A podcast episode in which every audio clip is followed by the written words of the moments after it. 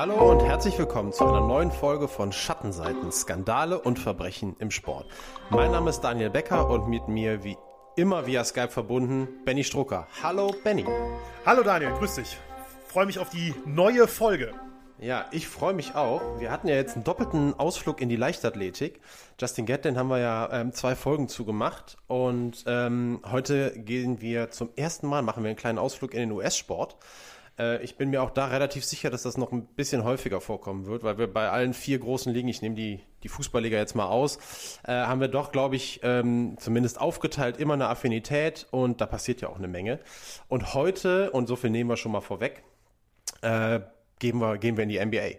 Geht zum Basketball, National Basketball Association, größte, wichtigste Basketballliga der Welt. Und da beschäftigen wir uns mit einem Skandal, der es also auch wirklich in sich hat. Dazu kommen wir dann gleich genauer. Ganz kurz noch äh, zur Situation hier. Aufnahme hier ist so, es kann sein, dass dieses Mal und auch in der Zukunft etwas häufiger mal kleine Störgeräusche im Hintergrund vorkommen. Ein bisschen Babygeschrei. Das sei dann hoffentlich von unseren Hörerinnen und Hörern entschuldigt. Äh, diese neue Situation äh, hat sich jetzt seit einer knappen Woche ergeben. Und äh, ja, die neue Mitbewohnerin hier braucht noch sehr viel Aufmerksamkeit und sehr viel Pflege. Kriegt sie natürlich auch, während ich hier diesen Podcast aufnehme. Bin ja nicht alleine. Aber ist auch eine hervorragende Ausrede für mich, dass ich jetzt nicht so irre gut vorbereitet bin auf das heutige Thema. Was ja sowieso einerseits erstmal dein Thema ist, Benny. Aber was andererseits auch noch äh, heute Unterstützung erfahren wird, nämlich von einem der absolut renommiertesten Basketballjournalisten, den wir haben, nämlich von Mick Oberbusch. Hi Mick. Ja, hi ihr zwei, danke für die äh, Einladung und Einleitung und äh, ja, ich freue mich, äh, dass ich dabei sein darf. Hallo ja, Mick. Wir freuen uns auch mega, dass du dabei bist, Mick. Äh, ganz kurz noch zu deiner Person, dass wir das einmal kurz ähm, auch unseren Hörerinnen und Hörern erzählen. Du bist verantwortlicher Redakteur von Deutschlands größtem Basketballmagazin, das natürlich Basket heißt. Und das ist richtig. Ja, auch ein, ein Evergreen in der deutschen Printlandschaft ist auf jeden Fall. Und ähm, ist jetzt auch nicht so, als wären wir, äh, als wären wir jetzt nur auf beruflichen Wegen miteinander verbunden, ne, Mick? Und äh, wir sind auch, sind auch freundschaftlich alle miteinander verbunden. Deswegen war der Dienstweg auch relativ klein. Ja. Äh, so ist es. Private Anfrage. Keine, keine dienstliche Anfrage, keine private Anfrage. Dementsprechend können auch keine Spesen abgerechnet werden. Aber okay. Mick, richtig cool, dass du dabei bist und äh, ich hoffe, du hast Gerne. genauso viel Bock auf das neue Thema wie wir. Auf jeden Fall, auf jeden Fall. Perfekt. Dann ist es jetzt an der Zeit, an dich zu übergeben, Benny. Äh, führ uns doch mal in unser heutiges Thema ein. Ja, sehr gerne. Wie du schon richtig gesagt hast, wir sind beim Basketball, diesmal in der NBA. Wir waren ja schon mal beim paralympischen Basketball in Folge 2. Äh, diesmal gehen wir aber in die USA. Äh, einerseits natürlich ganz passend, weil äh, vor einigen Tagen in der Nacht von Mittwoch auf Donnerstag die NBA Finals begonnen haben mit dem Spiel der äh, Miami Heat gegen die Los Angeles Lakers äh, hat die Serie begonnen. Wir gehen allerdings jetzt äh, noch ein paar Jahre weiter zurück, nämlich ins Jahr 2004, genauer gesagt zum 19. November 2004. Denn da gab es einen, ja, sehr berüchtigten Skandal oder um es zu äh, zitieren, wie die Associated Press es damals gesagt hatte, die berüchtigste, berüchtigste, berüchtigste Schlägerei der NBA-Geschichte. Hm. Ähm, nämlich im Palace of Auburn Hills, der Heimstätte, der damaligen Heimstätte der Detroit Pistons, die am 11. Juli diesen Jahres erst gesprengt wurde, wie ich jetzt in der äh, Vorbereitung auf die Folge gesehen habe, ähm, trafen die Detroit Pistons auf die Indiana Pacers. Und ähm, ja, ich denke, es ist erstmal ganz wichtig, bevor wir auf den wirklichen Skandal kommen, äh, die Rivalität der beiden Teams gerade zu der Zeit ein bisschen hervorzuheben und so die Frage zu stellen, wo standen die Pacers und die Pistons eigentlich in der NBA zu der Zeit? Denn die Pistons waren der amtierende Titelträger, hatten 2003, 2004 die NBA-Meisterschaft gewonnen, die waren NBA-Champion und ähm, hatten in den Conference Finals im Osten, die NBA ist ja in zwei Conferences geteilt, einmal der Westen der USA und einmal der Osten der USA. Und ähm, im Osten hatten die Pistons die Pacers im Finale geschlagen in einer sehr umkämpften, von Defensive geprägten Serie mit äh, ja, Endergebnissen. Ich weiß nicht, Mick, da kannst du mir wahrscheinlich ähm, recht geben, die kaum, ja, heute kaum noch möglich sind. Da waren ja teilweise Ergebnisse in den 60ern dabei. Genau, zwei sehr, sehr defensiv orientierte äh, Teams, die äh, nicht viele Punkte erzielt haben, aber ja, in vielen Fällen deutlich weniger noch zugelassen haben, auf jeden Fall. Ja, also auch physisch und, und hart vor allem, denke ich mal, auch gespielt haben, ne?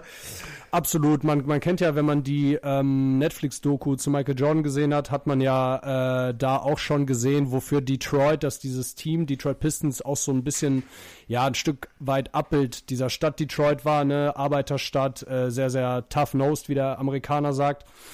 Und ähm, genau, das haben die Pistons halt immer schon wieder gespiegelt und äh, als Jordan dann in den 90er Jahren sie da ähm, ja zurechtgewiesen hat, sage ich mal, ist dann auch Anfang der 2000er eine neue neue Schrägstrich alte Pistons-Kultur dann wieder auferlebt, die dann auch, wie du gesagt hast, sehr, sehr erfolgreich war, ja. Ja, ähm, Beide Teams waren zusätzlich noch in der gleichen Division, denn es gibt ja in der Conference nochmal, nochmal eine Unterteilung in drei Divisions mit je fünf Teams. Vielleicht kannst du das kurz in ein paar Sätzen für unsere Hörer erläutern, die die NBA sonst nicht so verfolgen, was das genau heißt.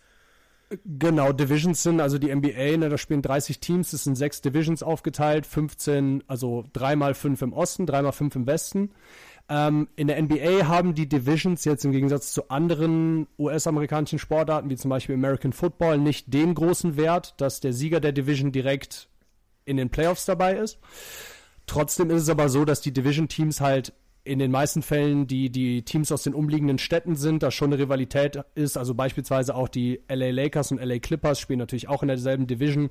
Ähm, genau, wo dann auch, ähm, ja, natürlich eine Rivalität entsteht, weil man sich auch, wenn man in derselben Conference spielt, äh, wenn man in derselben Conference spielt, man sich auch viermal in der Saison trifft. Also die NBA-Teams haben 82 Spiele und viermal geht es dann, es ist nicht wie in der Bundesliga eine Hin- und, Rück Hin und Rückrunde, sondern ähm, es sind dann vier Aufeinandertreffen mit den Teams, wo sich natürlich dann im Laufe einer Saison, gerade bei Teams, die äh, ja Ambitionen haben für den, für den Titel und für die Playoffs, die Spiele in der Saison dann schon mal ja Playoff-Charakter haben können. Also vielleicht hier, hier, mal ganz ja. kurz noch auch von mir eingehakt, ähm, Mick, weil du gerade auch die Doku angesprochen hast, vielleicht mal einen ganz kurzen Recap. Also erstmal das mit den viermal, das heißt auf die anderen Teams der Liga treffen, also treffen die, trifft man als, als Team halt deutlich seltener als viermal, ja?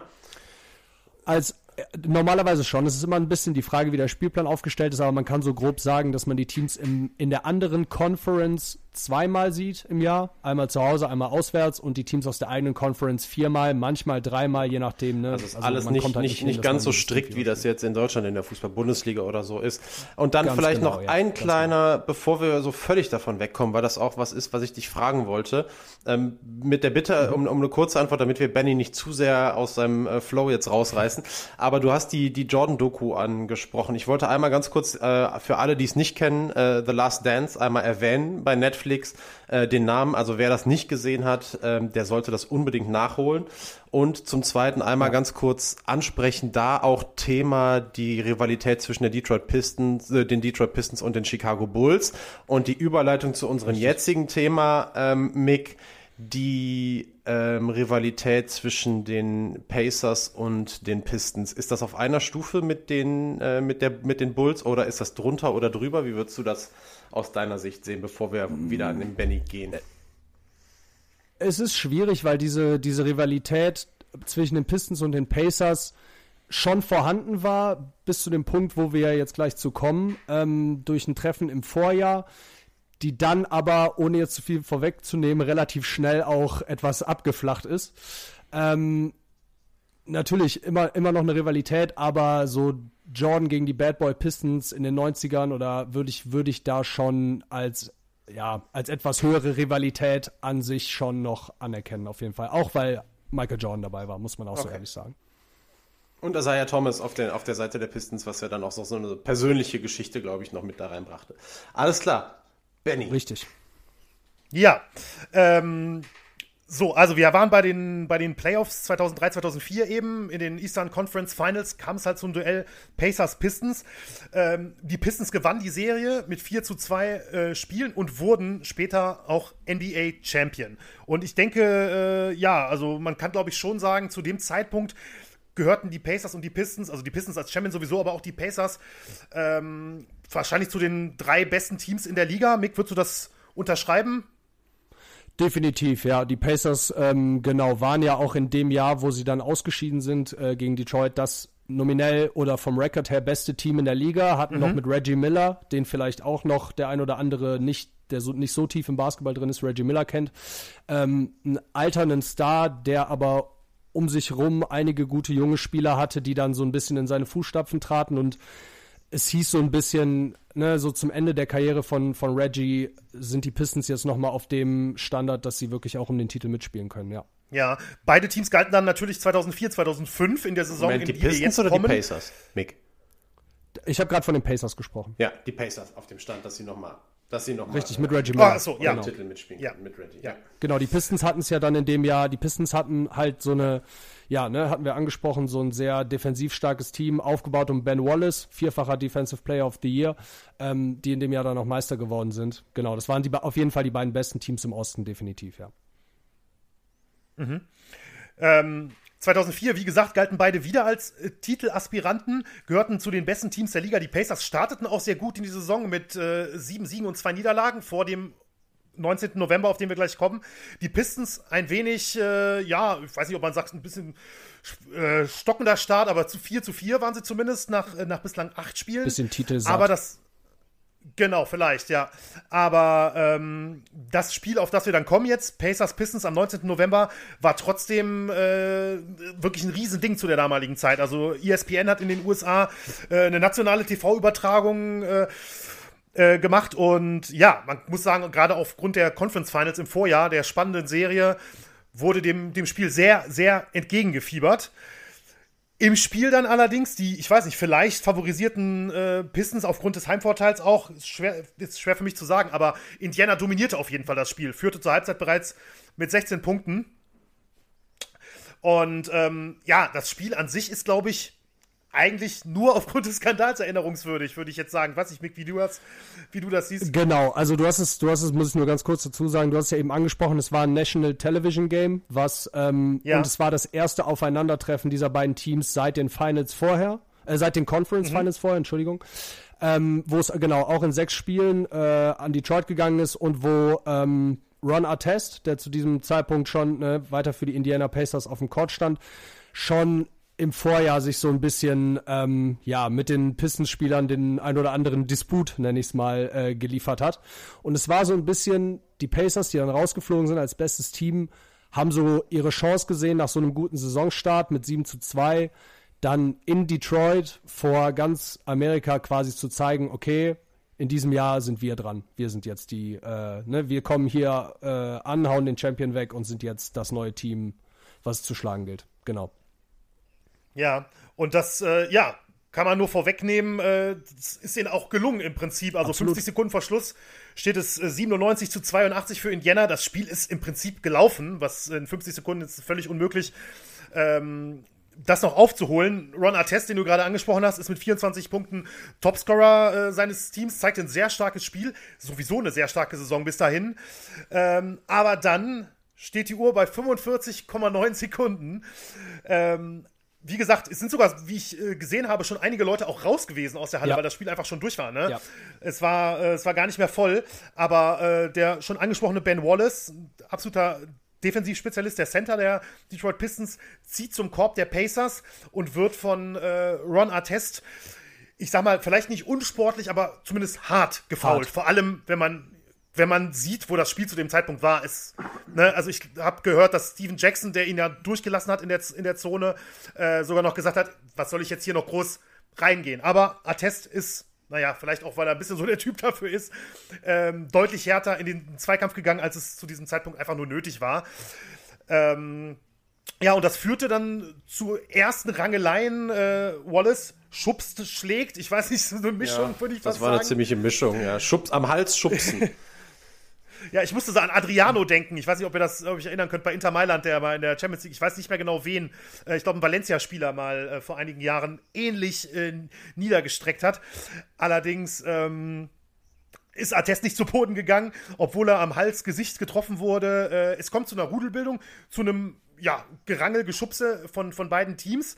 Aber, äh, Mick, ich weiß nicht, ob ich da jetzt recht, richtig liege. Meine Meinung ist, ist jetzt noch nicht so was Besonderes, sondern es ist etwas, was durchaus mal passiert in der NBA. Absolut. Gerade, gerade in dieser Zeit, Anfang der 2000er, Ende der 90er Jahre, was ja auch viele Fans heute bemängeln, dass es früher halt mehr zur Sache gegangen ist, was man jetzt, ja, aus heutiger Sicht definitiv so unterschreiben kann. Was man noch vielleicht mhm. noch äh, dazu erwähnen muss, ist, 45 Sekunden vor Schluss mit 15 Punkten Rückstand da, oder Vorsprung ist es jetzt nicht. Also normalerweise kommen dann die guten Spieler irgendwann raus. Das ist die sogenannte Garbage Time, wo dann nur noch die Ersatzleute auf dem Feld stehen. In Indianas Fall okay. war es aber so, dass der Kader so dezimiert war von Verletzungen, dass auch Ron Artest bis zum Schluss mit auf dem Feld blieb, wo man ihn eigentlich schon drei Minuten vorher hätte runternehmen können. Und Steven Jackson, den du auch eben angesprochen hast, auf den wir auch später noch kommen, hat dann auch erzählt, dass er wohl mitgehört hat, wie Ron Test einem Mitspieler während dieses Spiels gesagt hat, ich revanchiere mich heute noch bei Ben für das Foul aus dem letzten Jahr aus den Conference Finals, weil Ben Wallace ihn da mal irgendwie hart gefoult hatte und Ron Test wollte sich quasi eine Saison später, um da noch so den, das letzte Ausrufezeichen zu setzen, sich dafür dann auch noch revanchieren. Und ähm, das war dann wahrscheinlich der Grund, oder das war dann der Grund, warum er dann äh, das Foul begangen hat, wo aber auch der Kommentator Mike Breen, so der bekannteste, renommierteste US-amerikanische Basketball-Kommentator, auch gesagt hat, es ist ein hartes Basketball-Play. Also es ist kein, ja, es ist natürlich ist ein Ellbogenschlag oder ein Schlag von hinten in die, in die Halsgegend oder in die Nackengegend ist immer zu verurteilen, aber es war jetzt nichts, was gerade diese beiden Teams nicht schon vorher mal praktiziert oder gesehen hatten. Da, da gebe ich dir recht, auf jeden Fall. Mhm. Okay. Ähm, ganz spannend ist ja, weil du jetzt gerade gesagt hast, dass Artest das äh, im Prinzip angekündigt hat, dieses Foul. Hinterher ist allerdings bei der ganzen Rangelei, äh, ist er doch einer der, oder fast derjenige, der sich am meisten raushält aus der ganzen äh, Geschichte. Er legt sich dann auf den, auf den Tisch des Zeitnehmers, ja, wahrscheinlich auch um ein bisschen zu provozieren, denke ich mal. Äh, will so zeigen, dass ihn das jetzt hier alles nicht, nicht kratzt, nicht stört, äh, was auf dem Platz passiert. Aber um jetzt einen ganz kleinen Cliffhanger einzubauen, das sollte nicht lange so bleiben. das ist richtig. Denn ähm, jetzt würde ich den Moment doch nutzen wollen, ähm, um einmal kurz doch die Person Ron Artest, denn er ist jetzt gleich natürlich der Hauptdarsteller in, der, in dem ganzen äh, Skandal, ihm ein bisschen, ähm, ja, ein bisschen zu erläutern, was er genau für die Pacers zu der Zeit bedeutet hat, was sein Ruf in der Liga schon war und auch klar zu machen, dass er nicht einfach irgendein äh, Mitläufer war, sondern ja, ich glaube in dem, in dem Jahr, so, ich habe sogar von ihm gehört, dass er Ansprüche hatte, MVP zu werden ja. in dieser Saison. Also, dass er einer der besten Spieler der Liga gewesen ist zu diesem, zu diesem Zeitpunkt. Absolut, er hat 24 Punkte in der Saison aufgelegt. Das war sein mit Abstand. Es waren dann nach neun Spielen, aber es war trotzdem seine mit mhm. Abstand beste Scoring-Saison. Ähm, ja, generell muss man zu Runner-Test sagen, dass es sich bei ihm um vielleicht einen der exzentrischsten Charaktere der NBA-Geschichte oder vielleicht auch der Sportgeschichte handelt. Ich meine, ne, wir kennen Leute wie Dennis Rodman, ähm, aber Runner Test, ähm, ja, hat halt auch einfach, muss ich leider so hart sagen, in seiner Jugend und in seiner Kindheit sehr viel Scheiße gesehen. Der ist in einem ähm, in den Queensbridge Projects groß geworden. Das ist ein Public Housing Komplex in, in Nordamerika, der größte überhaupt. Und ähm, ja, hat sehr, sehr viel, sehr, sehr früh schon in, in Begegnung mit Gewalt gekommen und ähm, ja, hatte einfach eine sehr, sehr schwere Kindheit.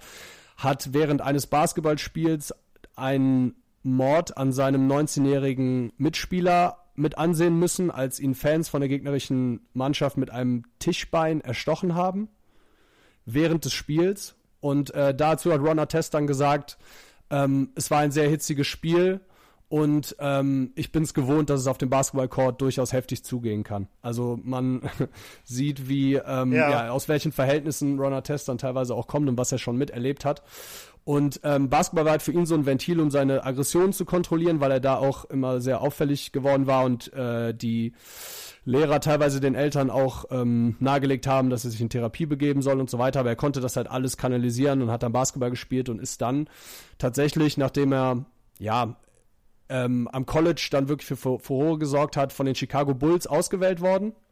Also von der Franchise von Michael Jordan zwei Jahre nachdem er äh, Michael Jordan oder 96, äh, 99, na, kurz nachdem Michael Jordan dann zurückgetreten war.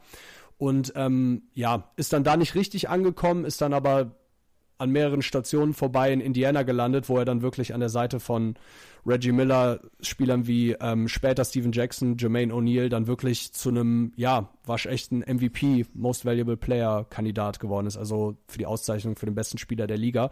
Und ähm, jetzt nicht einfach nur ein, ein Quertreiber war, sondern jemand, der auf dem Court, äh, ja, ich glaube, Kobe Bryant hat ihn mal als einen der härtesten Verteidiger, gegen den er je gespielt hat, beschrieben und war ja auch später sein Teammate. Deswegen, Ron Test war schon ein Superstar zu der Zeit, kann man schon sagen, ja. Ja, äh, er war allerdings auch jemand, der äh, auch in den Jahren zuvor äh, und auch natürlich danach äh, immer mal wieder ne, seine, seine Sperren hatte, egal ob er mal eine TV-Kamera im Madison Square Garden zerlegt ähm, oder mit, einem, mit dem Coach der äh, Miami Heat damals, Pat Riley, aneinander geriet. Genau. Äh, mit, also da war immer mal wieder was. Das war auf jeden Fall jemand, der auch den Ruf hatte, wie du es schon richtig gesagt hattest, ähm, muss man vielleicht auch ein bisschen vorsichtig sein, kurze Zündschnur, ja, sag ich mal. So unkontrollierbar einfach, ne? Ja, ja. Genau. Und jetzt ähm, flippt er aus. Ja, und. Benny, oder? Jetzt flippt er aus. Bitte? Ja, so kann man es kann man's sagen. Also, äh, wir sind, kommen jetzt wieder zurück zum Spiel. Wir sind jetzt bei dem Moment, wo er immer noch auf dem Zeitnehmertisch liegt. Und äh, ja, jeder, der das Video mal gesehen hat, äh, weiß, es dauert nicht mehr lange, bis ein blauer Getränkebecher der äh, Inhalt ist, glaube ich, ein bisschen unklar. Ich habe verschiedene. Aber ich gehört. liebe das so. Ne? Ich habe das auch eben gelesen. Ich liebe das, wie die Amerikaner das immer so bis ins kleinste Detail beschreiben. Als, ja, also ich habe ja. gelesen Diet Coke mit, mit ja, Eiswürfeln. Und ich habe mich dann gefragt, als ob das halt irgendeinen Unterschied gemacht hätte, als ob das halt Orangensaft oder Bier gewesen wäre. Und diese, und diese, was dann kam, wäre alles völlig anders gelaufen, aber, aber äh, die lieben das halt. Ne? Also das muss man wissen, dass es dann in diesem ja. Fall, also ich habe das gelesen, dann gibt es mit Sicherheit dann andere, aber Diet Coke und Eiswürfel, ja. Ja. Ja. Äh, ja, kommt geflogen, trifft ihn äh, wirklich genau auf den Oberkörper. Und ähm, ja, diesen Moment hat dann später äh, Reggie Miller auch noch äh, beschrieben in der, in, der, in der Dan Patrick Show, wo er sagte, ich weiß noch, wie ich den Becher aus meinem Augenwinkel fliegen sah und wie er auf Ron landete. Dann war es, als würde ich den unglaublichen Hulk sehen. Ich glaube nicht, dass er wusste, wer den Becher geworfen hat. Er stürmte einfach in die Richtung, wo der Becher herkam. Und äh, ja, das Zitat sagt es im Prinzip schon. Ron Artest sprang wie von der Tarantel gestochen von diesem Zeitnehmertisch, stürmte durch die Zuschauer rein ähm, auf einen Mann mit einem schwarzen T-Shirt, der irgendwie so ein bisschen jubelte, einen Arm oben hatte und äh, drosch auf ihn ein. Natürlich erwischte, äh, muss man ja schon was sagen, natürlich erwischte er den falschen Fan, denn eigentlich hatte der Mann in einem äh, blauen, ich glaube, das war ein Pistons-Shirt oder so ähnlich, ja. ähm, der, da, der daneben stand, der Mann mit dem Namen John Green, der auch noch ein paar Mal vorkommen wird hier heute, hatte eigentlich den Becher geworfen, hatte sich dann aber so ein bisschen zur Seite gestellt, so nach dem Motto, äh, okay, der kommt jetzt, ich stelle mich mal hier so ein bisschen unschuldig hin. Und ähm, ja, ab diesem Moment brach im Prinzip die Hölle los im äh, Palace of Auburn Hills. Äh, Steven Jackson folgte Artest ins Publikum. Es kam wirklich zu einer Massenschlägerei. Äh, man kann das gar nicht genau aufdröseln. Da muss man ja schon äh, Stop-Motion-mäßig durch die Bilder gehen, um, um alles mitzukriegen, was dann passiert ist. Ähm, auch kriegt auch noch einen besonderen Auftritt, hat auch noch der Bruder von Ben Wallace, der im Publikum ist. Der ähm, ein Pacers-Spieler, Fred Jones, ist das, der eigentlich mehr zum Schlichten da war, glaube ich. Ich weiß nicht, wie, wie du das einschätzt. Ja, ja es, war, es ist, es ist schwer nicht, zu sagen, wer ja. da schlichten und wer da kloppen wollte, aber es gab durchaus ja. Leute, die es deeskalieren wollten. Reggie Miller ist auch, hat auch Runner Tester rausgezogen, dann irgendwann. Ähm, genau. Genau, also ja. Genau. Gab's auch. Ja, also äh, David Wallace, der Bruder vom Pistons-Spieler Ben Wallace, ähm, der dann anfing, auf Fred Jones von den Pacers einzuschlagen, obwohl er im Prinzip nur als Zuschauer da war und anfangs gar nicht klar war, dass das äh, der Bruder von Ben Wallace ist. Und ähm, ja, nachdem es zuerst auf der Tribüne äh, gut zur Sache ging, wurde dann äh, Artest wieder zum Feld gebracht. Allerdings sind da auch schon ein paar Fans der Pistons auf dem, auf dem Platz, also auf dem Court, äh, fangen an ihn zu beleidigen. Er schlägt sofort erneut zu. Und dann kommt noch, finde ich, mit die äh, ja, krasseste Szene eigentlich, ja. die es äh, bei diesen ganzen Schlägereien gibt, nämlich Jermaine O'Neal, ja, der Center der Pacers, um das mal kurz zu sagen, 2,11 Meter, 103 Kilo.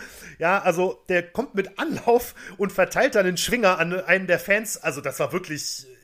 Also der wäre so schnell nicht mehr aufgestanden, ja. wenn der getroffen hätte, ne? Also. Genau, genau. Er rutschte dann auf dem nassen Boden auf, aber, aus, aber da kann er wahrscheinlich, glaube ich, im Nachhinein wirklich, wirklich froh sein, dass er da nicht wirklich äh, ins Ziel gekommen ist. Definitiv. Und ähm, ja, es ist wirklich komplett, also wirklich komplettes Chaos, kann man einfach nur sagen. Es ist ähm, was, was da in der Halle los ist, das ist, äh, ja, ist kaum vorstellbar, wenn man das jetzt nochmal sieht. Was da in diesen, ich glaube, rund zwei, drei Minuten ähm, passiert ist und dann auch als die Pacers-Spieler, als sich dann die Lage ein bisschen beruhigt hat, zumindest was die Spieler angeht, die dann von Betreuern, Trainern etc. aus dem äh, aus den Scharmützeln gezogen werden äh, und aus der Halle begleitet werden, ja, dann gibt es dann im Spielertunnel noch eine Dusche aus aus Bier, Cola, Popcorn. Jermaine O'Neal wird sogar noch fast von einem äh, fliegenden Metallstuhl getroffen, ja. was auch finde ich wirklich wirklich hart ist. Also er wird relativ knapp nur verfehlt. Und ähm, ja, was ich dann, also das so viel zu dem, zu dem Skandal, wie es vorgefallen ist. In der Kabine brachte dann allerdings auch noch Streit zwischen den Pacers-Spielern, äh, Betreuern, Trainern teilweise aus, äh, auf. Aber das Highlight aus der Kabine, finde ich, ist äh, dann die, die Frage von Ron Artest an, an Steven Jackson ob er glaube, dass man dafür Ärger bekämen würde. Ich konnte es auch kaum glauben, als ich das gehört habe. Wahnsinn. Runner-Test, ja. Aber ganz kurz, und, ich, und Steven Jackson. Ich glaube, wir ja. müssen einmal vielleicht sagen, diese, die, haben wir das schon gesagt? Wenn wir es gesagt haben, können wir es direkt übergehen, aber wie, wie die ganze, wie das ganze äh, Ding überschrieben ist mit Malice at the Palace, haben wir das schon mal genannt? Weil jetzt ist es vielleicht, wenn nicht, ist es vielleicht ganz. Ach, du hast recht. Du, Entschuldigung, ich bin mir gar nicht sicher, ob es im Ja, ich, ich glaube, richtig, ich glaube richtig. auch nicht, aber das passt ganz gut, weil wenn man, wenn man Malice mal in den Google-Übersetzer eingibt, äh, kommt direkt das Wort Bosheit. Und ich finde, nach dem, was du gerade beschrieben hast, mit all dem Ganzen passt das irgendwie ganz gut. Das ist natürlich ursprünglich einfach nur ja. das Reimspiel gewesen mit dem Palace, mit dem, ja. das war ja dann auch noch, der, so wurde dann nun mal die Heimspielstätte damals auch einfach abgekürzt genannt von den, von den Pistons. Und natürlich deswegen auch gemacht, aber irgendwie, das ist halt wirklich Du hast Chaos gesagt, das finde ich auch sehr gut, aber Bosheit, das, ähm, ja, das also, also das ist halt, also außer Kontrolle, wirklich außer Kontrolle. Wirklich außer Kontrolle. Da, also da, wenn du mir das kurz erlaubst, wirklich, erlaubt dir, glaube ich, alle. Pacers Assistant, Assistant Coach äh, Chuck Person beschrieb die ganze Situation so. Er sagte, es war, als wären wir in einer Gladiatorenszene gefangen. Die Fans waren mhm. die Löwen und wir wollten einfach nur mit unserem Leben davonkommen. Das ist, glaube ich, für Malice äh, eine gute Umschreibung. Also es, es, es muss extrem gewesen sein für die, ähm, für die Pacers. Und ähm, ja, wie gesagt, also kurz zurück zu der, zu der Frage von, von Ron Artest, ne, ob man Ärger bekäme dafür, wie so ein, äh, weiß ich nicht, wie so ein Viertklässler, der gerade irgendwie in der Schule irgendwie ein kleines Malheur passiert ist. ähm, Steven Jackson antwortet dann, ist das dein Ernst? Ärger? Ron, wir können froh sein, wenn wir noch einen verdammten Job haben. Also, ähm, das beschreibt, glaube ich, auch Artest ganz, ganz gut, wie Mick das eben schon sagte. Also, ähm, der ist ja auch immer mal wieder äh, zu Therapien und so weiter gedrängt worden. Und viele Spieler haben ja auch über ihn gesagt, dass er, dass sie glauben, dass da halt auch hier und da vielleicht so das eine oder andere nicht so ganz nicht so ganz stimmt bei ihm oben im äh, Oberstückchen, wenn ich das mal so ausdrücken darf. Liegt, liegt nahe, dann teilweise, ja. ja.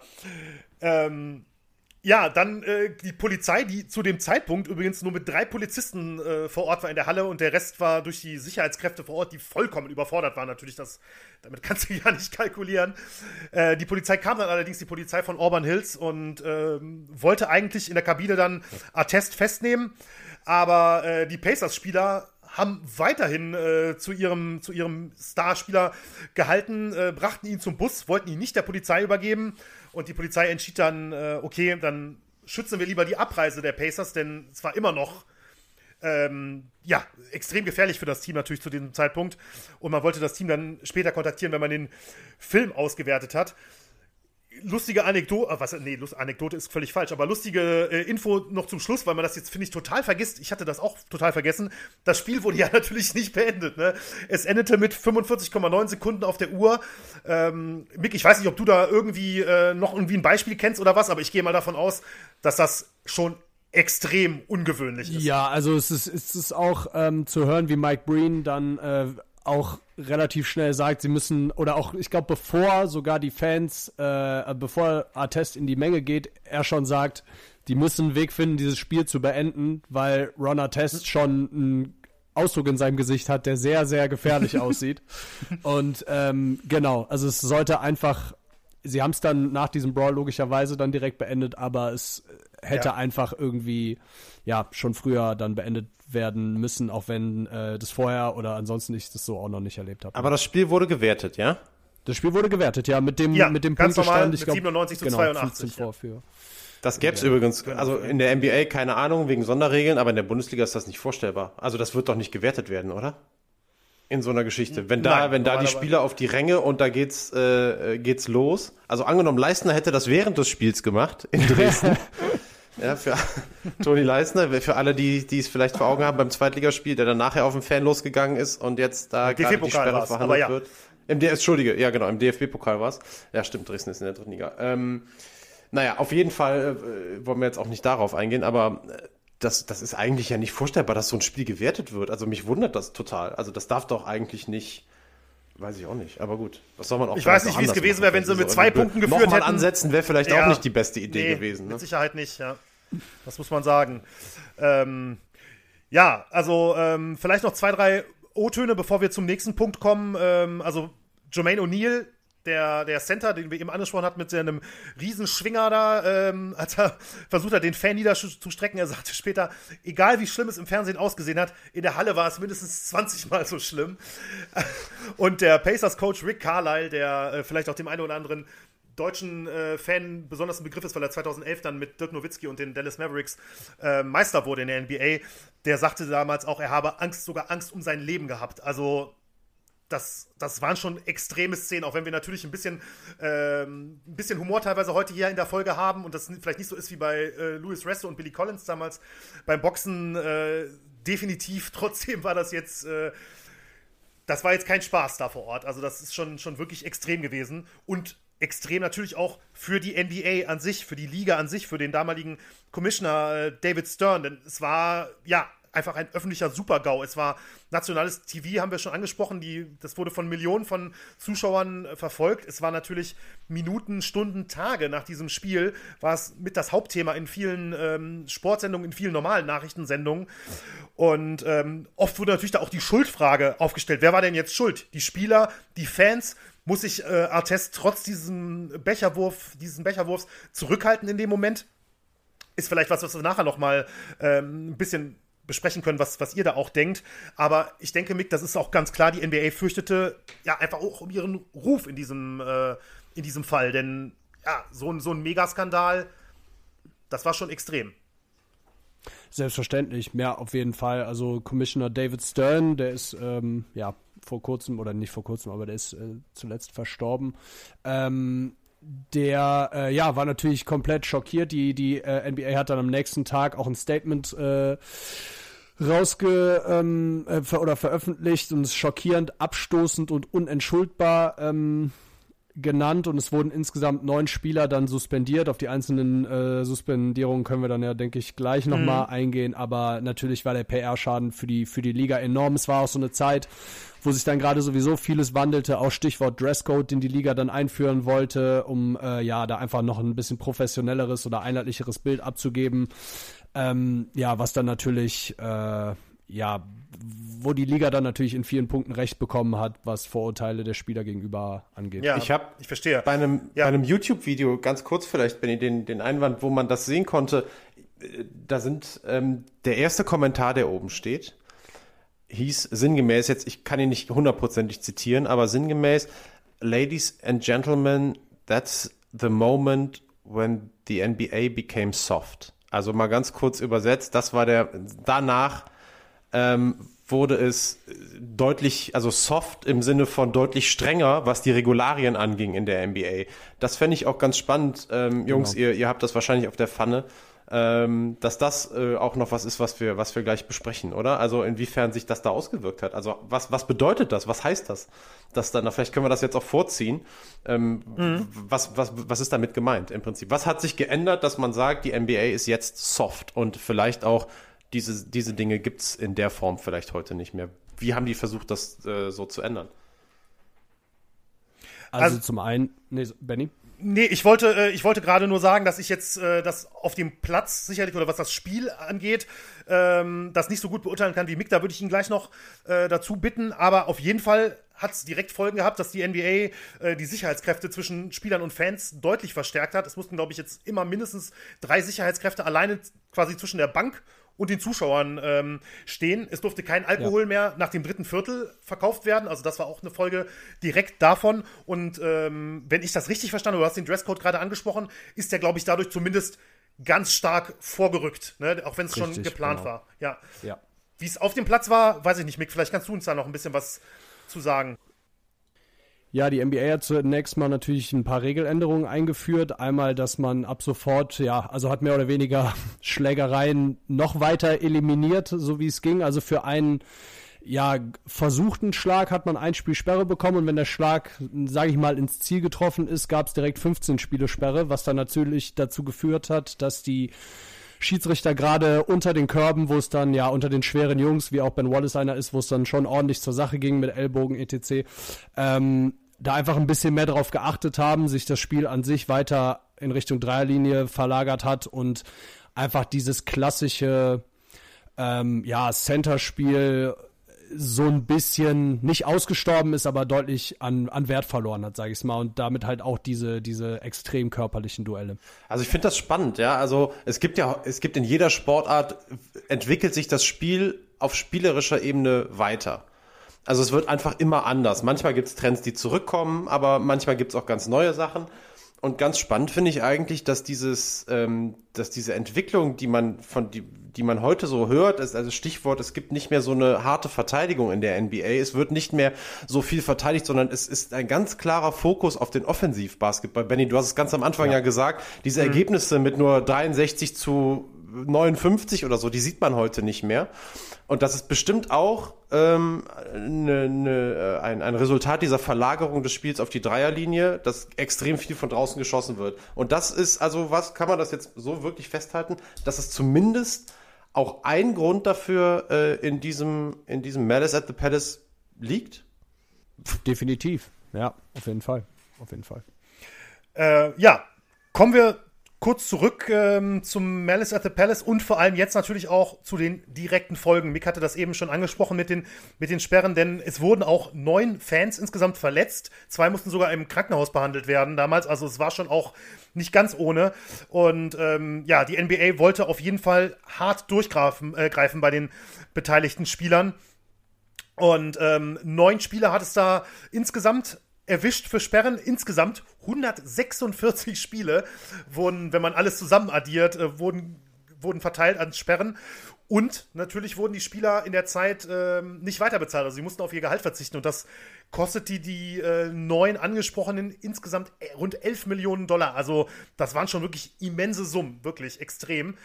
Und ähm, ja, Ron Artest mehrfach hier schon als Hauptdarsteller heute aufgetreten. Den hat es natürlich auch hier am härtesten erwischt mit äh, insgesamt 86 Spielen. Also er wurde für die komplette restliche Saison gesperrt, für 73 Spiele in der regulären Saison und die daraufhin folgenden 13 Spiele in den Playoffs. Und das hat ihn fast 5 Millionen Dollar gekostet. Ich habe hier 4,995 Millionen stehen, was, ähm, was im Prinzip sein, sein Gehalt dann für das Jahr gewesen wäre, das restliche. Dann noch übel dabei Steven Jackson mit 30 Spielen und auch Jermaine O'Neal mit 15 Spielen. Also das waren die Top 3 quasi, was das angeht. Und ganz äh, witzig, ich hatte extra mal nachgeguckt, äh, Ron Artest und Steven Jackson sind immer noch unter den Top 5 der längsten Sperren aller Zeiten in der NBA. Ähm, und Ron Artest ist sogar auf Platz 1. Zumindest wenn es um Vergehen während eines Spiels eingeht. Also jetzt ohne Doping, Drogen oder was auch immer, sondern Sachen, die, die auf dem Court passiert sind, ist er der unangefochtene Spitzenreiter äh, in diesem Bereich. Jermaine O'Neal, äh, Benny, ganz kurz, habe ich das richtig gelesen? Vielleicht habt das habt ihr sicherlich auch gelesen. Äh, das nächste Spiel nach den 15 Spielen Sperre von Jermaine O'Neal war, glaube ich, wieder äh, gegen die Pistons, oder? Ja, im Heimspiel, aber ja. Ja. Ja, richtig, korrekt. Wusste ich, du kriegst genau. 15 und Spiele Sperre und musst direkt wieder gegen das Team antreten, richtig, gegen das genau. du dir die und Sperre da, eingehandelt hast. Und da muss man dann vielleicht auch dazu mal, da könnte man ja denken, äh, da ging es dann halt auch in Indiana richtig zur Sache. Natürlich haben die Fans auch geboot und geschrien, aber es ist alles relativ glimpflich verlaufen bis zum, äh, ja, mit Ausnahme des, des nächsten Treffens dann in Detroit, worauf wir dann auch gleich nochmal, denke ich, zu sprechen kommen. Ja, ja, auf jeden aber Fall. Genau, ja. Ähm, ja. aber die, äh, die Jungs, die wir gerade angesprochen haben, die wurden nicht nur von der NBA bestraft, sondern es ging dann auch vor Gericht für ähm, Artest, Jackson O'Neill und auch für Anthony Johnson und David Harrison von den ähm, Indiana Pacers. Die mussten sich nämlich allesamt wegen Körperverletzungen verantworten und äh, wurden jeweils zu einem Jahr auf Bewährung und gemeinnütziger Arbeit, äh, jeweils 60 Stunden, Johnson bekam sogar 100 Stunden, ähm, verurteilt. Und fand ich auch ganz witzig, die Geldstrafe, ich weiß nicht, ob ihr das gesehen hattet, 250 Dollar pro Kopf bei den Summen, die eben im Umlauf fahren. Ja, ist schon irgendwie äh, ein Schmunzler wert, finde ich, in dem Moment. Und äh, natürlich auch ein Anti-Aggressionstraining. Das darf natürlich bei sowas äh, nicht fehlen. Aber auch die Fans, denn die konnten natürlich äh, nicht von der NBA wirklich bestraft werden, weil sie hatten ja mit der Liga im Prinzip nichts zu tun. Ähm, für die hat es dann auch strafrechtliche Konsequenzen gehabt, vor allem natürlich für John Green, den äh, Becherwerfer, der ja auch amtlich zugeschlagen hat, äh, für David Wallace, den Bruder von Ben Wallace und äh, noch drei weitere, das waren John Eckerman, Brian Jackson und William Paulson, müssen wir jetzt nicht näher drauf eingehen, aber die gehörten halt auch zu diesem Fünferkreis, der vor Gericht gelandet ist. Und ähm, ja, alle erhielten Hallenverbot bei Pistons-Spielen auf Lebenszeit, glaube ich sogar. Äh, Green, ja. wenn ich das richtig gesehen habe, sogar für die ganze NBA. Äh, Mick, ich weiß nicht, ob das stimmt, aber. Also, ja, ja, für Lifelong Ban für alle Hallen. Für, äh, richtig, für alle genau. Hallen in der NBA. Ja, Stadion. Genau, und ähm, ja, auch da gab es äh, Bewährungsstrafen, gemeinnützige äh, Arbeitsstunden und Geldstrafen. Äh, Green ist allerdings, weil er natürlich der Auslöser war mit seinem Becherwurf, ähm, ganz interessant. Er war auch kein Unbekannter vor Gericht zu dem, zu dem Zeitpunkt schon, denn er war schon wirklich mehrfach vorbestraft wegen Fälschung, wegen Tragen einer ähm, versteckten Waffe, wegen Körperverletzung und dreimal äh, wegen Fahren unter Alkoholeinfluss. Und er war während des ja. Spiels, während des Malice at the Palace, war er sogar auf Bewährung ähm, für, für eine, äh, eine dieser, ich glaube, Fahren unter Alkoholeinfluss war das. Und er musste dann sogar auch 30 Tage ins Gefängnis und bekam erneut zwei Jahre auf Bewährung. Also, ähm, ja, das ist schon auch, also da haben sich, ich sag mal so, mit Artest und John Green haben sich da, glaube ich, auch die beiden richtigen gerade getroffen in dem Fall. Ne? Also, das war eine Kombination in dieser Halle, äh, die hat wirklich dann für Zündstoff gesorgt, auch wenn man das vorher natürlich nicht wissen konnte. Definitiv, ja. Und das, was ja dann auch noch zwischen den beiden dann noch äh, später noch persönlich passiert ist, sag ich mal. ganz, ja. ganz genau, ganz genau. Ähm, aber wo wir bei den Folgen sind, äh, würde ich auch gerne noch die sportlichen Folgen nicht, nicht außer Acht lassen, denn wir hatten es ja anfangs angesprochen, die Pacers sind sehr gut in die Saison äh, gestartet. Im Jahr davor hatten sie die beste Regular Season ihrer Geschichte, habe ich sogar gesehen, also im ganzen, ganzen Franchise-Geschichte. Nach, dieser nach diesem Brawl, nach dem Malice at the Palace, ähm, lief der Rest der Saison allerdings nur im Bereich 500, würde man in der NBA sagen. Ne? Also, dass man nur ungefähr jedes zweite äh, Spiel beginnt, äh, beginnt, Entschuldigung, gewinnt natürlich. Ähm, ja. Mick, würdest du, also da habe ich für dich extra eine Frage notiert, also klar, dass die Sperren natürlich einen Einfluss auf die Pacers-Saison hatten, das ist natürlich klar, aber wären sie Meisterkandidat gewesen, so wie sie vorher in die Saison gestartet sind, wenn das nicht passiert wäre, wenn Artest weiterhin eine vielleicht sogar MVP-Saison gespielt hätte, wenn Miller wieder fit geworden wäre. Also hat das wirklich vielleicht das ganze Jahr der Pacers einfach nur zerstört? Definitiv, ja. Vor allen Dingen, weil die Pacers, äh, wir haben ja Reggie Miller eben schon mal angesprochen, der natürlich schon in die Jahre gekommen war, der aber auch auch bei Malice at the Palace auch dabei war, allerdings in dem Spiel verletzt war und mhm. nicht äh, spielen konnte. Die ähm, Pacers hatten dann gerade Steven Jackson, der auch jetzt schon mal mehrmals vorgekommen ist, verpflichtet, äh, der sich auch dann in Atlanta bei seiner vorigen Station zum, zum Superstar entwickelt hatte. Hatte mit Jermaine O'Neal einen, einen der besten jungen äh, Center-Spieler in der Liga. Das kombiniert mit Ron Artest, mit seiner Defense, mit seinem, äh, ja, auch dem, dem Verrückten, was so einem Sportler dann auch manchmal natürlich gut tun kann, in so einem Falle wie, wie Ron Artest, dass man jetzt, ne, also der hat da, äh, der ist natürlich ein sehr emotionaler Spieler und es ging dann irgendwie so ein bisschen natürlich in beide Richtungen. Mhm. Aber definitiv wären die Pacers in dem Jahr ein Kandidat gewesen. Ähm, die Meisterschaft haben ja dann am Ende die San Antonio Spurs gewonnen mit äh, Tim Duncan, der mit Sicherheit auch dem einen oder anderen ein, ein Begriff ist. Ähm, aber das wäre schon ein Team gewesen, was die Spurs da auch in den Finals hätte, hätte schlagen und hätte ärgern können, definitiv. Sie haben sich halt, und das ist ja auch das, was Ron Test sich bis heute so ein bisschen vorwirft gegenüber Reggie Miller, der so als einer der größten Spieler aller Zeiten geht, der aber nie einen Ring gewonnen hat.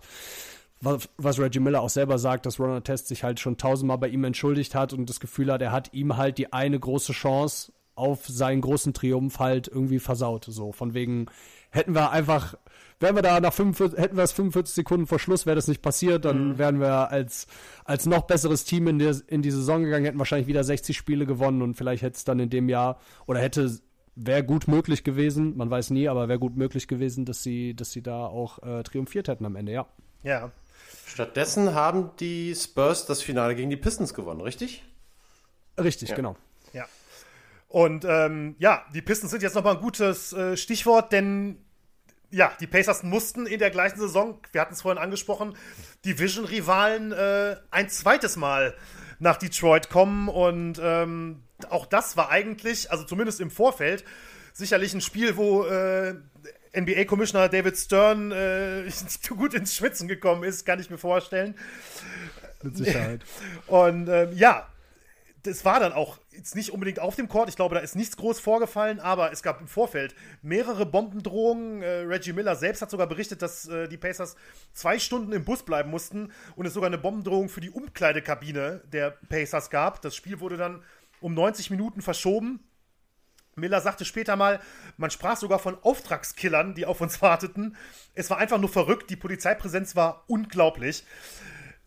Ähm, Mick, ich weiß nicht, ob du dazu noch was sagen kannst. Also, wie gesagt, im Spiel ist natürlich klar, es wurde geboot und alles drum und dran. Die Pacers sind sicherlich äh, empfangen worden wie selten ein Team bei einem Auswärtsspiel. Aber ähm, trotzdem sind alle Gemüter in gewisser Weise ruhig geblieben. Es ist nicht zu einem erneuten Skandal gekommen. Genau, ja. Was vielleicht noch, sag ich mal, gut für das Spiel war, war, dass Ron Artest natürlich noch suspendiert Ja. war, wie die gesamte Saison Ja. über. Und Jermaine O'Neal, der war nicht mehr suspendiert, aber der war dann bei dem Spiel, ne, er hatte ja sein Comeback dann zu Hause gegen Detroit gegeben. Bei dem Spiel war er an der Schulter verletzt, was wohl auch am besten war, weil äh, das äh, wäre wahrscheinlich auch nicht so freundlich, der wäre auch nicht so freundlich begrüßt worden nach, nach den Bildern, die man dann da noch gesehen hat. Und äh, genau, die Pacers haben das Spiel auch mit 13 Punkten dann ähm, gewonnen und hat dann irgendwie eine 12 Spiele Siegesserie von Detroit beendet. Äh, dennoch ist es dann bis auf das, ich nenne es jetzt mal übliche Pöbeln und Schreien und Beleidigen von den Rängen, was man halt kennt und was in so einem, so einem Spiel dann ja auch okay ist, wenn es eine gewisse Grenze nicht überschreitet. Ähm, genau, ist es dabei geblieben, ja. Ja.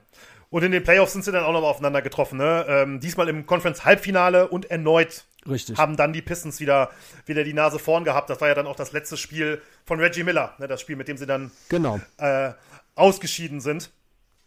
richtig, ja. Ähm, ja, Artest, wie ging's, wie ging's bei ihm weiter? Er forderte nach der Saison dann einen Trade von den, von den äh, Indiana Pacers. Etwas, was ihm viele, viele Sp- Mitspieler äh, wirklich übel Ja. nahmen. Ne, ich habe von, von Jackson ein Zitat gefunden, der sagte, ich habe meine Karriere für ihn riskiert, auf die Tri Tribüne zu gehen und zu kämpfen. Ich habe drei Millionen Dollar verloren, aber es gab nicht mal ein Danke, hat er Ja. rausgesagt. Also, das war auch sicherlich ja, nicht die feine englische Art, wie Artest sich dann im Prinzip kurz nachdem er wieder da war für die Pacers nach wenigen Spielen schon äh, für, den, für den Wechsel ausgesprochen hat. Und natürlich auch Genau. so ein bisschen, er ist ja dann auch noch Meister geworden, ne? Ein paar Jahre später. Er ist dann, genau, er ist dann ähm, nach Houston äh, transferiert worden und ist dann, äh, hat dann zwei, Jahr, zwei Jahre später, glaube ich, ähm, an der Seite von Kobe Bryant äh, mit den LA Lakers die Meisterschaft geholt 2010 und hat da tatsächlich auch im entscheidenden Spiel ein, eins der besten Spiele seiner Karriere hingelegt und die Lakers da wirklich, äh, ja, entscheidend zum Titel geschossen und ähm, ja, so äh, schließt sich dann irgendein Kreis, aber es ist trotzdem auf jeden Fall, ähm, ja, hat es in Indiana definitiv einen, Beigeschmack gehabt, wie er dann, wie er dann gegangen ist. Viele Spieler, die sich auch für ihn eingesetzt haben, ihn auch in der ganzen Zeit dann nachher unterstützt und sich vor ihn gestellt haben, die dann einfach da irgendwie nach 16 Spielen, glaube ich, hat er den Trade gefordert oder ihn bekommen, äh, zu verlassen. Klar, auf jeden Fall. Ja, Ich habe noch, ich hab noch zwei, äh, zwei Themen da auf der Agenda, bevor wir die völlig vergessen. Also ich weiß nicht, vielleicht habe ich es auch einfach gerade nur missverstanden, aber ich hatte das Gefühl, dass es eine persönliche Geschichte noch gab zwischen Ron Artest und dem Fan. Mit, mit Nachnamen Green, Vorname habe ich wieder vergessen. Habe ich das falsch verstanden? Oder? die, die, die, ga- die gab es noch, genau. Da wollte ich, wollte ich äh, als nächstes drauf eingehen, denn ähm, Sehr gut. es war jahrelang war es ja so, dass, äh, wenn ich das richtig verstanden hatte, dass Artest im Prinzip gar nicht über das Spiel sprechen wollte. Ne? Also er war Ja. jahrelang so mehr oder weniger fast der Einzige, glaube ich, sogar, der äh, zwar ständig angefragt wurde, aber sich nie dazu äußerte. Dann ähm, ist es allerdings, ist glaube ich noch gar nicht so lange her, oder? Mick, ich weiß nicht, 2017 nach seinem Karriereende oder so war das? Genau, ja, ich, genau. Ähm, ist er dann mal in so, einem, in so einer Radioshow, war es glaube ich auch, ähm, gewesen und hat dann mal ein bisschen darüber gesprochen, dass er dann diesen John Green eben halt auch ausfindig äh, machen wollte. Und ähm, hat, also jetzt nicht irgendwie aus negativen Gründen, sondern ne, wollte sich, glaube ich, auch bei ihm entschuldigen und so weiter und mal mit ihm sprechen, wo er dann auch erfahren hat, dass eine Wette eigentlich äh, der Grund für alles am Ende gewesen ist. Denn äh, der äh, Fan, dessen, dessen Namen weiß ich ehrlich gesagt gerade leider nicht, weiß nicht, ob den jemand von euch auf dem Schirm hat, aber der von ähm, Artest wirklich angegriffen wurde als erstes. Michael Ryan heißt Wie bitte? Michael Ryan. Michael Ryan, okay. Ähm, mhm. Der hatte nämlich während des Spiels dann, als dann alles passiert ist, mit Green um 50 Dollar gewettet, dass Green mit dem Becher nicht treffen würde. Artest nicht treffen würde. Und äh, ja, Green hat gesagt, okay, äh, Challenge accepted hat geworfen, hat getroffen, die 50 Dollar. Ich weiß nicht, ob der die kassiert hat. Ich weiß nicht, ob das irgendwo. Die hätte ich mir an seiner Stelle auf jeden Fall geholt. Würde ich auch gesagt. sagen, würde ich auch sagen, ja. Und das hat äh, Green Artest dann am Telefon hat erzählt und äh, ja, Artest hat dann auch berichtet, dass die beiden ziemlich gut befreundet sind mittlerweile.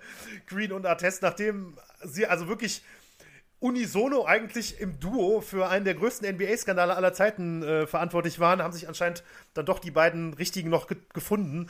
Und ähm, sind wohl ganz gute Kumpels, sprechen immer mal wieder, hat man so den Eindruck gehabt. Äh, ja, ne, also Happy End kann man fast sagen.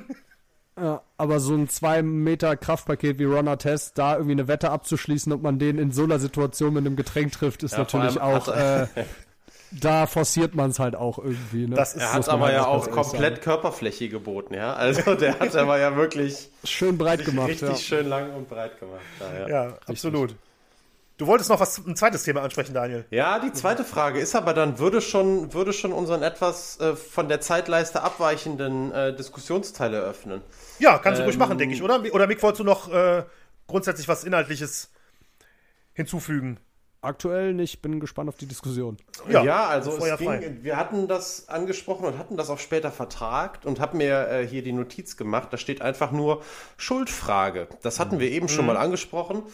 Und ähm, ja, bevor ihr, ihr das sagt, also für mich ist das, ähm, also diese, diese Geschichte, wer hat Schuld an dieser ganzen Nummer? Das fängt dann an bei dem Foul, das geht dann weiter bei der Reaktion von Wallace und dann natürlich mit dem mit diesem, äh, mit diesem Becherwurf. Letzten Endes glaube ich, äh, wirst du, also so ist das meine Sicht, nicht den einen Punkt ausmachen können, der jetzt, ähm, der jetzt dafür verantwortlich ist. Ich glaube, das ist dann einfach, das ist wie so ein Dominoeffekt, glaube ich. Also das ist einfach, die, die, diesen ersten Dominostein hat äh, Attest angestoßen mit dem, mit dem harten Foul, aber es war halt ein hartes Foul. Und ähm, danach äh, war die Kette einfach, gab es keinen Stoppstein in dieser Domino-Kette. Und ähm, für mich ist das sehr, sehr schwer jetzt zu sagen, okay, das Foul, weil es gibt viel schlimmere Fouls, aus denen sowas nicht entsteht. Äh, deswegen ist es für mich jetzt nicht das Foul und es muss auch nicht zwingend die Reaktion sein, dass dieser Tropfen, der das fast zum Übergelaufen äh, gebracht hat, zum Überlaufen gebracht hat, der der Becherwurf war. Gut, darauf können wir uns wahrscheinlich einigen, schätze ich. Aber für mich ist das eine, wie, wie sagt man so schön, eine Verkettung unglücklicher Umstände. Ja, ich glaube, das, das kann man ganz gut so zusammenfassen. Also würde ich dir absolut zustimmen. Natürlich äh, kann man sagen, dass Artest sich in dem Moment dann einfach zurückhalten muss. Es ist auf dem Platz kannst ja, du muss mal. Er total. Also diese Spielsituation gibt das ja gar nicht her.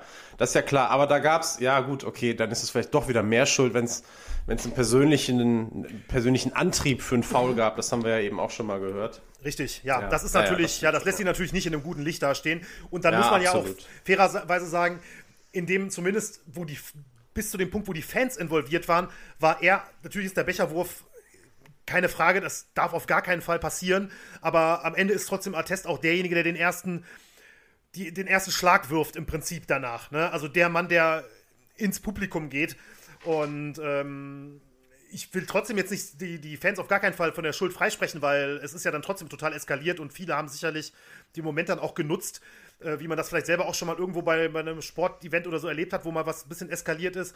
Das, ähm, also, ganz das, ehrlich, also die, die Fans, boah, also da habe ich auch echt ein Problem mit, muss ich wirklich sagen, weil das, das haben wir jetzt nur so am Rande ähm, mal noch besprochen. In dem Video oder in den Videos dieses, dieses Brawls ist das gut zu sehen. Der Weg der Spieler in die Kabine. Mhm.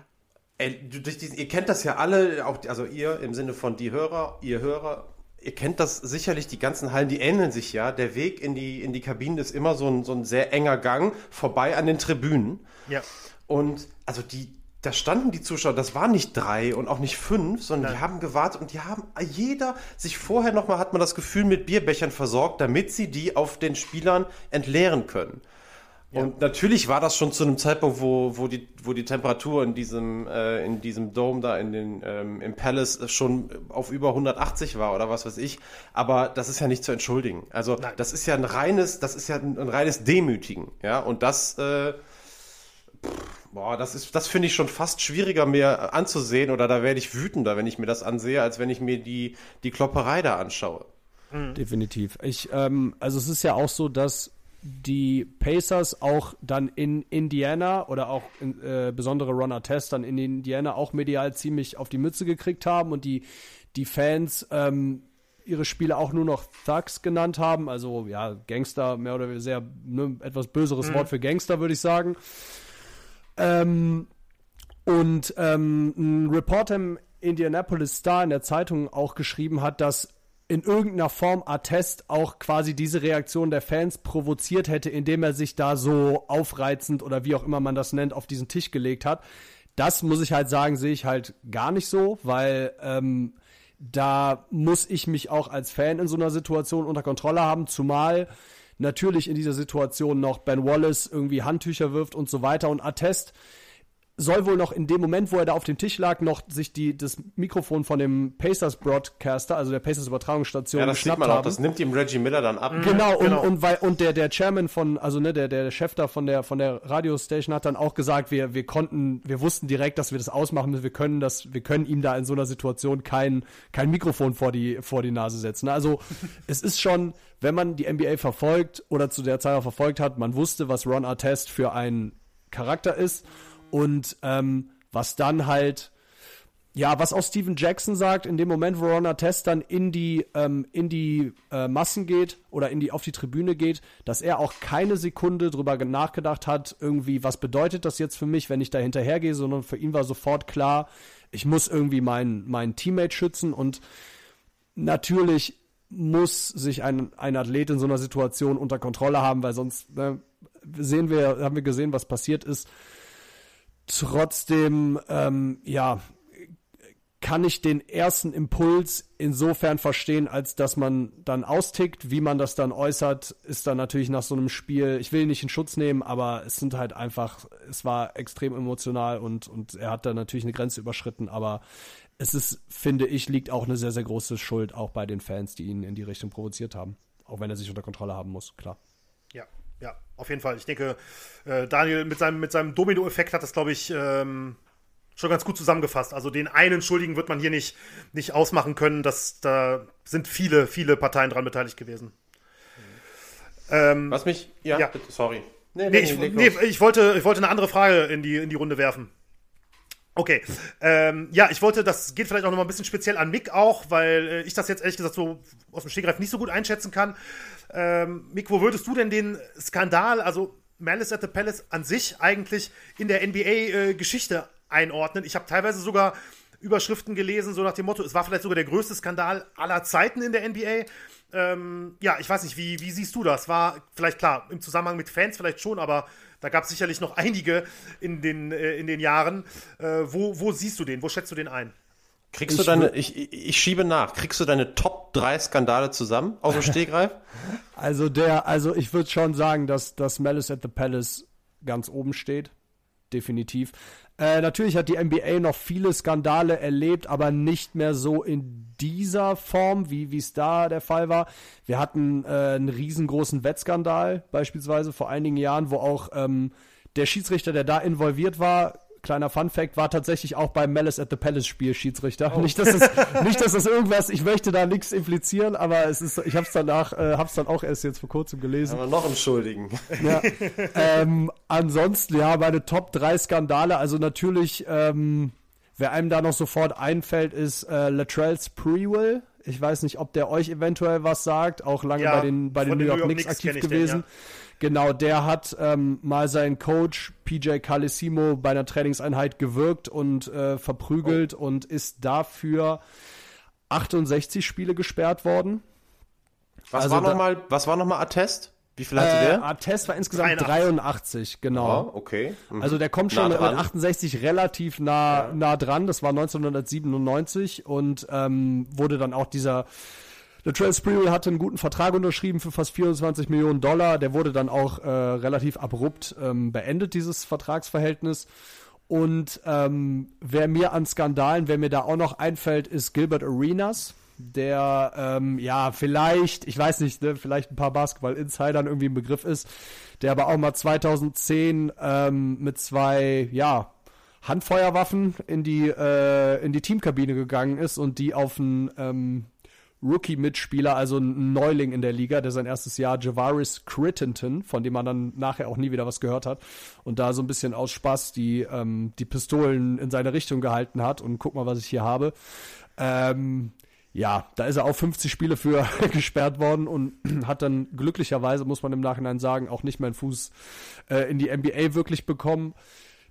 Ich würde aber sagen, dass so von der ganzen Tra also das sind ja jetzt irgendwie sehr persönliche Skandale, so von der ganzen Tragweite, was es für den Sport äh, bedeutet und ausgemacht hat, steht da schon Malice at the Palace relativ einsam ganz oben. Also da gibt's mit Sicherheit noch den ein oder anderen Skandal, den, äh, aber den ich glaub, Fans du hast auch persönlich- die- aber ich glaube, das sind die, das sind so die, die dicksten Ich finde, du ja. hast auf die Schnelle da eine, eine, eine amtliche Top 3 zusammengeschustert. Ja. also, ja, das muss man Stoff, sagen. Stoff auch für die Schattenseiten Zukunft. oder? Absolut. ja, auf jeden Fall, auf jeden Fall. Ey. Ja. Also ich hätte ich hätte noch eine Frage, Mick, äh, bevor wir bestimmt auch, glaube ich, gleich langsam mal zum Ende kommen. Ja. Ähm, aber diese Rivalität, die ist ja nicht, also zwischen den Pacers und den äh, Pistons ist ja nicht durch dieses Spiel entstanden, sondern die gab es schon vorher. Ja. Meine Frage mal mit Blick auf heute, weil wir haben ja auch gesagt, okay, die Finals sind jetzt dran, wir sind auch ein bisschen aktuell, was, also zumindest im erweiterten Bereich aktuell, was das angeht. Ähm, was sind denn heute so die größten Rivalitäten in der NBA? Also, äh, wie würdest du das da einschätzen? Was hat sich in der letzten, in der kürzeren Vergangenheit oder in der jüngeren Vergangenheit vielleicht entwickelt? Oder gibt's was, was Rivalitäten, die schon seit Ewigkeiten so sind? In, in der NFL fällt mir Philly ein gegen Dallas. Ähm, haben wir da noch irgendwie was, was in der NBA so ähnlich ist? Definitiv. Also wir haben ähm, heutzutage, also es ist ein bisschen, man muss ein bisschen differenzieren, weil wenn wir jetzt so die größte Rivalität im Basketball zwischen zwei Teams, würde man sagen äh, Los Angeles Lakers gegen Boston Celtics, weil da halt natürlich ähm, in den 70er, 80er Jahren äh, und auch vorher schon und auch dann später schon immer halt wieder Spieler, die für diese jeweilige Franchise oder für dieses jeweilige Team standen, halt auch lange da geblieben sind. Ne? Also Kobe Bryant und die Cel hatte ein Problem mit den Celtics einfach. Und heutzutage ist es halt so, dass die Spieler schneller die Vereine wechseln, so ein bisschen diese Vereinstreue mehr und mehr für viele Leute verloren geht, weil dann Spieler, die nach fünf Jahren ohne Titel sagen, hey, ich schließe mich jetzt irgendwie mit zwei Kollegen zusammen und wir gewinnen zusammen den Titel. Sowas gab's halt früher in dem Sinne nicht und jetzt ist es halt eher, also dadurch ist es schwierig, so ganz klare Rivalitäten zu benennen, weil die Teams relativ nur in geringem Zeitraum aufeinandertreffen, sage ich mal, in dieser Konstellation. Natürlich sind aber immer noch zum Beispiel Boston, Boston gegen LA, das ist immer noch eine, äh, eine Rivalität, die einfach auch aus der Geschichte kommt, wo jetzt auch beide Teams Die ja auch von den Fans sind. lebt auch, oder? Genau, absolut, absolut, absolut von den Fans lebt. Ähm, das ist genauso wie bei den New York Knicks, die sehr viele Rivalitäten haben, sei es mit den, mit den Miami Heat oder ähm, mit den Philadelphia 76ers und ähm, sportliche Rivalitäten, klar hatten wir in den letzten Jahren vor allen Dingen äh, Golden State gegen Cleveland, auf der einen Seite LeBron James, vielleicht Stephen Curry, vielleicht auch dem einen oder anderen Begriff. Ähm, aber so, ja, diese Duelle zwischen zwei Teams, wo man jetzt wirklich Angst haben muss, dass da, oder wo man quasi davon ausgehen kann, dass da die Fäuste fliegen, hat man jetzt nicht mehr in dem Sinne, als dass, wenn zwei Spieler, die sich nicht leiden können, aufeinandertreffen. Aber so zwischen den Teams gibt's diese Rivalitäten, die sich aus der Historie speisen, aber in den vergangenen Jahren jetzt nicht wirklich so befeuert wurden. Gibt's denn, äh, letzter Punkt, sorry, wir, äh, was mir gerade jetzt so spontan noch einfiel, äh, wir hatten ja vorhin gesagt, Artest hat seine Karriere 2017 beendet. Gibt's denn, wer ist denn jetzt so, würdest du sagen, vielleicht der Bad Boy der Liga oder gibt's so jemanden Oh, überhaupt das ist eine noch? geile Frage. Das gefällt mir. der Bad Boy der Liga, das ist ein bisschen schwierig. Ich würde sagen, also eine ganze Zeit lang, trotz allem, äh, trotz aller Euphorie für ihn und trotz aller Fans, war es definitiv LeBron James, weil LeBron James sich ähm, 2000, boah, jetzt muss ich überlegen, 2010, 2011, ähm, ja in Miami mit zwei anderen Superstars zusammengeschlossen hat und das war dann so ein bisschen, er ist jetzt eh schon der beste Spieler, er holt sich jetzt ein noch besseres Team an seine Seite und er war dann quasi so der, der Basketball-Bösewicht so ein Stück weit. Kobe Bryant war ja auch, auch lange ein Bösewicht. Mhm. Ähm, weil er auch ein sehr ne, exzentrischer Spieler war und auch nicht wirklich was neben sich geduldet hat. So Bad Boy in dem Sinne, es gibt da, ja, aktuell vielleicht, ja, da mit dem Namen Patrick Beverly werden eher, werden eher Basketballfans was anfangen können. Jemand, der auf jeden Fall gut das, das Maul aufreißt, wie ich es jetzt mal nenne, aber ja, die richtigen Bad Boys, wenn man sie so nennen kann, sind dann auch flächendeckend vielleicht ein Stück weit auch ein bisschen ausgestorben, ja. Da hat unser, unser YouTube-Kommentator ja dann im Ende vielleicht doch recht. Habe ich auch, genau das habe ich auch gerade gedacht. The NBA has gone soft. Ladies and Gentlemen, this vielleicht, is the moment where the NBA has gone soft. Vielleicht okay. so ein bisschen auch in diesem Zusammenhang. Ne? Und vielleicht, wo du Beverly gerade angesprochen hast, also ich bin jetzt wahrlich kein Experte, aber ich habe ihn irgendwie im Kopf als auch guten Defender abgespeichert. Ja. Vielleicht ist das auch eine Parallele zu Artest. Vielleicht haben auch die richtig guten Verteidiger äh, ja, in der NBA. Dennis Rodman war doch auch, war doch auch Bad Boy, oder? Eben. Ja, definitiv. Ja. Definitiv. Und Verteidiger. Und genau, Verteidiger. ein sehr guter ja. Verteidiger, genau. Ja, dieses Hustle, ich weiß nicht, so diese, dieses Mentalitätsding, das ist bei, ja, das ist dann, das ist dann sehr ausgeprägt bei diesen, bei diesen bissigen Verteidigern mhm. auf jeden Fall. Ja. ja, ja. Naja, da kommt auch immer noch, das ist bei allen Sportarten so, da kommt immer noch, wenn's, sobald es körperlich wird, ist die Gefahr, dass irgendwann der Funke überspringt, halt immer größer, Klar. als wenn du beim Basketball derjenige bist, der halt nur an der Dreierlinie steht und gar nicht ange, angefasst wird. Klar. Äh, als wenn es halt wirklich zur Sache geht. Ne? Das ist, das, das ist im Basketball nicht anders als in anderen Sportarten auch. Denke ich auch, ja. Alright. Gut. Dann, Leute, vielen herzlichen Dank. Ja, ja vielen Dank äh, für die Einladung. Danke, dass ich dabei sein durfte. Ja, vielen Dank, Mick. Also war, war richtig cool, auf jeden Fall. Können wir gerne ja. mal wiederholen. Ja, hat Spaß Das gemacht. hat richtig Spaß gemacht. Ja, Basketball-Themen kannst du dir dann schon mal im Kalender rot markieren. das werde ich tun, ja. Alles klar. Ja, ansonsten, ähm, liebe Hörerinnen und Hörer, ich muss Gendern noch mehr verinnerlichen. Ähm, das war's für diese Folge. Benny, hast du unsere ganzen Adressen auf der Pfanne? Ich habe auf jeden Fall schattenseiten.podcast.gmail.com als Anlaufstelle für alle, die uns in irgendeiner Form per E-Mail eine Frage zukommen lassen wollen. Dann habe ich Schatten-Pod bei Twitter. Und Benny, Instagram, at Schattenseiten-Podcast. Okay, ich bin froh, dass du es jetzt noch drin hattest, weil bei Instagram bin ich jetzt auch wieder ins, wie jede Woche, ne? ich muss es mir echt mal merken, wie jede Woche komme ich da ins, äh, ins Schwitzen, was das angeht. Ja, ja. Du hast recht. Irgendwann aber, aber das, äh, ja. das möchte ich jetzt nicht noch äh, unter den Tisch fallen lassen. Äh, seit dieser Woche und damit jetzt auch frisch mit yes. dieser neuen Folge ist Schattenseiten nicht mehr nur bei Spotify, Apple Podcasts und Co., sondern jetzt auch bei Amazon Music zu hören. Also äh, eine weitere Möglichkeit, um vielleicht dem einen oder anderen Hörer äh, es ein bisschen bequemer zu machen, die Apps, die, die er gerne nutzt, äh, da auch Schattenseiten hören zu können. Wir sind jetzt auch bei Amazon Music einfach in die Suche eingeben und ähm, ja, ne, dann nächste, nächste Plattform. Sortiment. Alles klar. Egal, wo auch immer ihr uns zugehört habt, kommt nächste Woche wieder. Wir freuen uns drauf. Macht's gut. Vielen Dank fürs Zuhören. Bis nächste Woche. Danke, Tschüss. Jungs. Tschüss. Ciao. Ciao.